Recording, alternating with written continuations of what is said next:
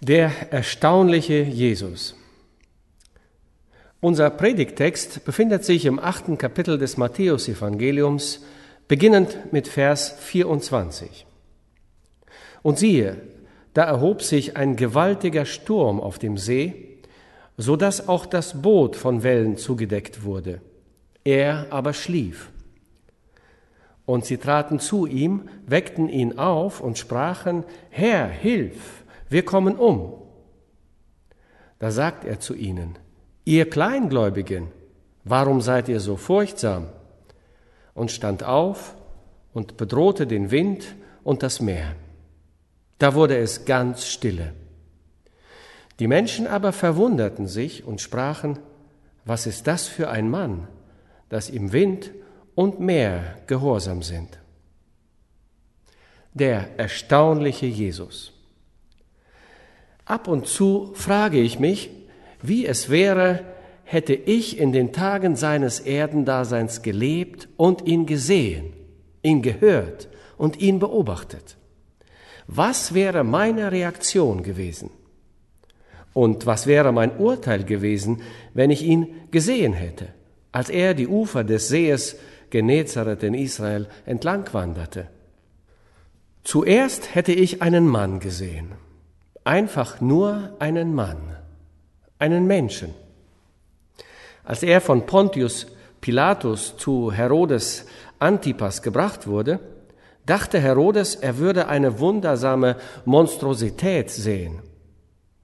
Aber als Christus kein Wort auf seine Fragen antwortete, kein sensationelles Wunder in seiner Gegenwart vollbrachte, schickte ihn Herodes Antipas voller Verachtung zurück zu Pontius Pilatus. Einfach nur ein Mensch. In dieser Geschichte, die wir gelesen haben, ist er im Boot eingeschlafen. Selbst inmitten eines Sturms. Ein Mensch. Im vierten Kapitel dieses ersten Evangeliums war er hungrig, nachdem er 40 Tage gefastet hatte. Im vierten Kapitel des Johannesevangeliums war er müde von der Reise und setzte sich deshalb auf den Rand des Brunnens. Während er dort saß, kam eine Frau aus Sychar, um Wasser aus dem Brunnen zu schöpfen. Und weil er Durst hatte, bat er sie um einen Schluck Wasser. Ein Mensch. Im elften Kapitel desselben vierten Evangeliums nach Johannes heißt es, dass er weinte. Mehrmals wird unser Herr als der Weinende beschrieben. Sein Herz war voller Mitgefühl für die Menschen. Er weinte schnell und auch ich kenne mich damit aus. Er war ein Mensch. Er lebte das Leben eines einfachen Mannes, eines armen Mannes. Er arbeitete mit seinen Händen 30 Jahre lang. Er war Zimmermann von Beruf. Nach 30 Jahren wurde er ein Wanderprediger und Lehrer. Er ging von Stadt zu Stadt und von Dorf zu Dorf. Als er gekreuzigt wurde, wurde er nackt gekreuzigt. Unsere Künstler sind sehr freundlich und sehr keusch in ihren Darstellungen. Er ist darauf immer bedeckt abgebildet, aber er wurde nicht bekleidet gekreuzigt. Er wurde nackt gekreuzigt. Ein Mensch und aus den Wunden unter den Dornen auf seiner Stirn und aus den schrecklichen Striemen auf seinem Rücken und aus den Wunden von den eisernen Nägeln in seinen Händen und aus der Wunde von dem Speer, das man ihm in seine Seite stach, blutete er. Er war ein Mensch. Und als er starb, begruben sie ihn in einem Grab außerhalb der Mauern von Jerusalem. Er war ein Mensch. Und hätte ich in den Tagen seines Erdendaseins gelebt und ihn gesehen, ich hätte einen Menschen gesehen. Doch es gibt etwas anderes. Es gibt noch etwas nebenher. Es gibt noch etwas mehr. Es gibt etwas anderes, denn noch ist dieser Mann hier in einen tiefen Schlaf versunken. Aber wenn er aufwacht, befiehlt er durch sein mächtiges Wort, und die schrecklichen Gewitter und der Sturm werden ruhig und die Winde und die Wellen verstummen. ein Mann und doch etwas mehr. Er war hungrig, und dann erhob er sich und speiste fünftausend mit dem Mittagsbrot eines kleinen Jungen. Ein Mann und doch etwas mehr. Er weint. Er ist gefühlsmäßig bewegt angesichts unserer Schwachheiten. Dann, im nächsten Atemzug, erweckt er Lazarus von den Toten. Ein Mann und doch etwas mehr. Als er verhaftet wird, um bald gekreuzigt zu werden, sagt er, unter meinem Befehl stehen zwölf Legionen Engel. Das sind 72.000 Engel. Nur ein einziger Engel vernichtet das gesamte assyrische Heer Sanheribs in den Tagen Hiskias. 72.000 Engel. Und als sie ihn festnehmen wollten, fielen sie rückwärts zu Boden. Ein Mensch und doch noch etwas mehr, noch etwas anderes. Und als er gekreuzigt wurde und starb, legten sie ihn in ein Grab. Und am dritten Tag stand er von den Toten auf, dieser Jesus von Nazareth. Ein erstaunlicher Mensch. Während ich meine Bibel in meiner Hand halte, hebe ich ein Blatt, nur ein Blatt. Und in diesem unvergleichlichen Matthäusevangelium, in diesem kurzen Abschnitt, liegt eine ungeheure Autorität, die er über das Leben und die Gesetze und Kräfte der Natur hat. Schauen Sie sich das an. In Kapitel 8, Vers 3 kommt ein Aussätziger und berührt ihn. Er berührt ihn und der Aussatz wird gereinigt durch die Berührung seiner Hand. In Vers 8 sagt ein römischer Hauptmann, Herr, mein Knecht ist krank, doch sprich nur ein Wort, nur das Wort, und mein Knecht ist wieder gesund. Schauen Sie noch einmal in Vers 15. Die Schwiegermutter des Simon Petrus ist krank und hat Fieber. Und er berührte ihre Hand und das Fieber verließ sie. Schauen Sie sich den nächsten Vers an. Am Abend brachten sie viele Besessene zu ihm. Und er trieb die Geister aus durch sein Wort und machte alle Kranken gesund.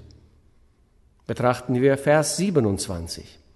Die Menschen aber verwunderten sich und sprachen, was ist das für ein Mann, dass ihm Wind und Meer gehorsam sind? Schauen Sie sich die Geschichte weiter an. Diese beiden heftig Besessenen, die in den Gräbern von Gadara lebten. Sie waren überaus gefährlich und kein Mensch wagte es, diesen Weg zu gehen. Dann sind sie geheilt und sie sitzen bekleidet und bei klarem Verstand zu seinen Füßen. Schauen Sie in Kapitel 9. Ein gelähmter Mann wird geheilt. Und als die Menge es sah, verwunderte sie sich und pries Gott. Schauen Sie in Vers 18. Jairus, der Vorsteher der Synagoge, sagt, meine Tochter ist tot. Und Jesus legt seine Hand auf sie und sie lebt. Schauen Sie auf die Frau mit dem Blutfluss in Vers 21. Könnte ich nur sein Gewand berühren, so würde ich gesund. Schauen Sie noch einmal in Vers 30. Diese beiden, die waren blind. Er berührte sie und ihre Augen wurden geöffnet. Und dann schauen Sie in Vers 33. Und das Volk verwunderte sich und sprach, so etwas ist noch nie in Israel gesehen worden. Dieser Mann, der erstaunliche Jesus, selbst die Gesetze der Natur und des menschlichen Lebens waren seinem Befehl gehorsam. Betrachten Sie noch einmal diesen erstaunlichen Jesus. Die Worte der Selbstbeschreibung, die er verwendet, sie sind erstaunlich, sie sind unglaublich. In Matthäus 11, 28 und 29 sagt er, Kommt her zu mir, alle, die ihr mühselig und beladen seid, ich will euch erquicken. Nehmt auf euch mein Joch und lernt von mir, denn ich bin sanftmütig und von Herzen demütig. So werdet ihr Ruhe finden für eure Seelen. Von allen anderen Lippen würden diese Worte so ungehörig klingen. Aber wenn Christus sie spricht, denn ich bin sanftmütig und von Herzen demütig, dann passen sie irgendwie. Schauen Sie sich seine Worte der Selbstbeschreibung an. Meine Schafe hören meine Stimme, und ich gebe ihnen ewiges Leben, und sie werden niemals umkommen. Mein Vater, der sie mir gegeben hat, ist größer als alle. Ich und der Vater sind eins. Johannes 10, 27 bis 30. Oder auch in Johannes 14, Vers 9. Wer mich gesehen hat, der hat den Vater gesehen, Gott gesehen. Oder auch in Vers 6. Ich bin der Weg, die Wahrheit und das Leben. Ich bin. Die Worte seiner Selbstbeschreibung. Als wir im Theologiestudium das Neue Testament in griechischer Sprache lasen, kamen wir zu dem elften Kapitel des Johannesevangeliums. Dort lasen wir, ich bin die Auferstehung und das Leben. Wer an mich glaubt, der wird leben, auch wenn er stirbt. Und wer da lebt und glaubt an mich, der wird niemals sterben. Der Professor blickte auf und sagte zu der kleinen Gruppe von Studenten um ihn herum, diese Worte sind das tiefgründigste, das jemals in der menschlichen Sprache ausgesprochen wurde. Dann wieder während seines Verhörs. Der Hohepriester sagte, ich beschwöre dich bei Gott, sag uns, bist du der Christus, der Sohn Gottes? Und er antwortete, ich bin's. Und künftig werdet ihr sehen den Menschensohn sitzen zur Rechten der Macht und kommen in den Wolken der Herrlichkeit. Matthäus 26, 63 und 64. Kein Wunder, dass der hohe Priester seine Kleider zerriss. Und kein Wunder, dass die Schriftgelehrten und der Sanhedrin und die Doktoren des Gesetzes und die levitischen Studenten sagten, er lästert. Noch nie hat ein Mensch so geredet wie dieser. Vergleichen Sie die Worte unseres Herrn mit denen von Mose oder Jesaja oder Plato oder Aristoteles oder Buddha oder Konfuzius oder Mohammed. Sie alle waren überzeugt, dass sie auf die Wahrheit hinwiesen. Er sagte, ich bin die Wahrheit. Sie sagten, dass sie Boten Gottes sind. Er sagte, ich bin die eigentliche Botschaft. Sie waren sich bewusst, dass sie Fackelträger waren. Er sagte, ich bin das Licht der Welt. Sie diskutierten über Unsterblichkeit. Er sagte, ich bin die Auferstehung und das Leben. Wenn ein Mensch den Weg zum ewigen Leben wissen wollte, sagte er, folge mir nach. Wenn jemand darum bat, Gott, den Vater, sehen zu dürfen, fragte er, hast du mich nicht gesehen? Noch nie hat ein Mensch so geredet wie dieser. Sie dachten, sie wiesen auf die Wahrheit hin. Er sagte, ich bin die Wahrheit. Von Gottes Bild sagten sie, wir haben es gefunden. Er sagte, ich bin es. Vom geistlichen Fundament für die Menschheit sagten sie, wir haben es entdeckt. Er sagte, es ist in mir. Nie hat ein Mensch so geredet wie dieser. Kein Wunder, dass seine Feinde, als sie ihn hörten, ihn töteten. Aber als die Jünger ihn hörten, fielen sie vor ihm nieder und beteten ihn an. Das Christentum, der christliche Glaube ist nicht aus einer philosophischen Schule hervorgegangen, nicht aus einem akademischen Lehrbuch oder aus einem kirchlichen System. Es hat sich nicht aus einer sozialen oder politischen Reformation heraus entwickelt. Das Christentum entstand aus den Herzen der Menschen, die Jesus Christus von Angesicht zu Angesicht begegneten. Und sie waren nie wieder dieselben. Der erstaunliche Jesus. Betrachten wir die geistlichen Ressourcen, die ihm zur Verfügung standen. In diesem neunten Kapitel des Buches von Matthäus brachten sie einen Gelähmten zu ihm Und er drehte sich zu dem Kranken und sagte, Mein Sohn, deine Sünden sind dir vergeben. Und die, die daneben standen, sagten in ihren Herzen, er lästert. Denn kein Mensch kann Sünden vergeben, das kann nur Gott.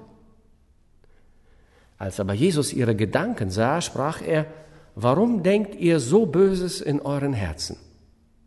Was ist denn leichter zu sagen? Dir sind deine Sünden vergeben? Oder zu sagen, steh auf und geh umher? Damit ihr aber wisst, dass der Menschensohn Vollmacht hat, auf Erden die Sünden zu vergeben, sprach er zu dem Gelähmten, steh auf, hebe dein Bett und geh heim. Würden Sie es versuchen wollen? Würde es irgendjemand versuchen wollen? Und er stand auf und ging heim. Die erhabene Macht, die überfließende, reiche Fülle der moralischen Kraft und der geistlichen Kraft in dem Menschen Jesus. In ihm selbst, rein und heilig und unbefleckt, stark und mächtig für andere ich bin das Brot des Lebens. Wer zu mir kommt, den wird nicht hungern. Und wer an mich glaubt, den wird niemals dürsten. Für uns, die wir verloren sind, ist er der große Hirte. Für uns, die wir krank sind, ist er der große Arzt. Und für uns, die wir Sünder sind, ist er der große Retter und Erlöser. Das ist die geistliche Kraft, die in dem Menschen Jesus wohnhaft ist. Schauen Sie noch einmal. Der erstaunliche Jesus, seine wesenhafte, überragende Größe, der große andere, der einzigartige, der unvergleichliche.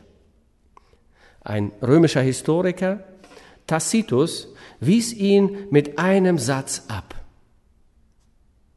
Ein griechischer Satiriker, Lucian, verbeugte sich vor ihm mit einem Grinsen. Aber das Urteil der Jahrhunderte lautet, es war eine blinde Zivilisation, es war eine unsensible Kultur und es war eine ignorante religiöse Ethik, die darin gescheitert ist, in ihm den Sohn Gottes zu erkennen. Seine wesenhafte, immanente Größe, die Größe eines Menschen entspricht dem Ergebnis von Test und Untersuchung in den Kriterien dieser beiden Kategorien. Erstens der Einfluss, den er auf die Menschheit hat und zweitens seine wesenhafte, inhärente Güte. Denn kein Mensch ist wirklich groß, der nicht wesenhaft gut ist. In diesen beiden Kategorien überragt Jesus die gesamte Menschheit. Der erste Test, der Einfluss, den er auf die menschliche Geschichte gehabt hat. Es gibt keinen wie ihn. Unser Herr hat mehr getan, um die Brutalität der Menschheit abzumildern und zu erweichen als alle Schulen der Philosophie und alle Inquisitionen der Moralisten und alle Agitationen der Reformer seit Anbeginn der Welt. Und der Einfluss dieses Mannes, des einzigartigen Christus Jesus, in seinem Leben und in seinem Dienst. Alle Götter Griechenlands und Roms sind verschwunden. Als er lebte, stieg von jedem hohen Hügel der Erde, von den Altären der Menschen, der Rauch der Opfer für diese Götter empor. Ich glaube nicht, dass es heute auf dieser Erde auch nur einen einzigen Opferaltar auf irgendeinem Hügel für diese Götter gibt. Die unglaubliche Macht dieses Mannes, der das religiöse System der zivilisierten Welt zu zersetzen vermochte, das ist Jesus und der Adel und die Heiligkeit und die Reinheit seines Lebens. Seine Feinde beobachteten ihn genau, böswillig, arglistig. Und das Schlimmste, was sie jemals über den Herrn sagen konnten, war, dieser Mann ist ein Freund der Zöllner und Sünder. Er ist der Einzigartige und der Separate und der Abgesonderte. Es gibt keinen wie ihn. Wenn wir seinen Namen in einer langen Liste der vermeintlich Großen der Erde sehen, beginnend mit Konfuzius und weiter über Goethe, wenn wir sie sehen, dann haben wir instinktiv das Gefühl, dass es nicht so sehr gegen die Rechtgläubigkeit, sondern gegen den Anstand verstößt. Sie können den Herrn Jesus nicht mit Goethe oder mit einem Dante oder mit einem Homer oder einem Mohammed oder einem Buddha vergleichen. Er ist getrennt von ihnen und völlig anders. Aber es gibt noch mehr. Die Einzigartigkeit seines Einflusses auf das menschliche Leben und den menschlichen Charakter heute. Er ist der Herr des Gewissens und der menschlichen Erfahrung. Jesus ist weit mehr als nur der Christus der Geschichte. Was er vor 1900 Jahren tat, hat ewige Konsequenzen und Bedeutung. Unser Herr ist mehr als nur eine historische Figur. Er tritt aus jedem Buch hervor, aus jeder Geschichte, aus jeder Predigt, aus jedem Diskurs und er steht lebendig vor unseren Augen. Er steigt aus dem Grab der Zeit und des Raumes empor und er ist heute lebendiger, als er es jemals war, dieser Jesus. Wie der Saulus von Tarsus. Er atmete Bedrohung und Mordabsichten gegen die Jünger des Herrn und plötzlich steht ihm Jesus im Weg. Und niedergeschlagen und geblendet ruft der Erzverfolger, wer bist du, Herr? Und dann antwortet der Auferstandene, der ewige und verherrlichte und zeitgenössische, ich bin Jesus von Nazareth, den du verfolgst. Wie viele von uns sind selbstgewählte Wege gegangen und trafen dann plötzlich ihn auf dem Weg und alles wurde anders. Ingersoll, der brillanteste Rhetoriker und Gottesleugner dieses letzten Jahrhunderts in Amerika, fuhr in einem Zug mit Lew Wallace, dem Gouverneur des Territoriums von New Mexico. Und Bob, Bob Ingersoll, sagte zum General Lew Wallace, warum lesen Sie nicht über das Leben Christi und schreiben ein Buch, das zeigt, wie offensichtlich flach es ist, wie mangelhaft an Autorität und Tiefe und Sinn es ist und zeigen die Billigkeit des Glaubens auf. Der große General dachte, er könnte das. Er las, er studierte, er beugte sich vor der überzeugenden Gegenwart und Macht des Herrn und er schrieb sein Buch. Es trägt den Titel Ben Hur und in Anführungsstrichen eine Geschichte über Christus. Blicken Sie auf ihn, lesen Sie über ihn, testen Sie, ob er nicht das Gewissen prüft und die Seele verwandelt. Er ist der Herr der Bibel, er ist der Herr der Gemeinde, er ist der Herr meines Vaters und meiner Mutter, und er ist mein Herr und mein Retter und mein Gott, der erstaunliche Jesus. Amen.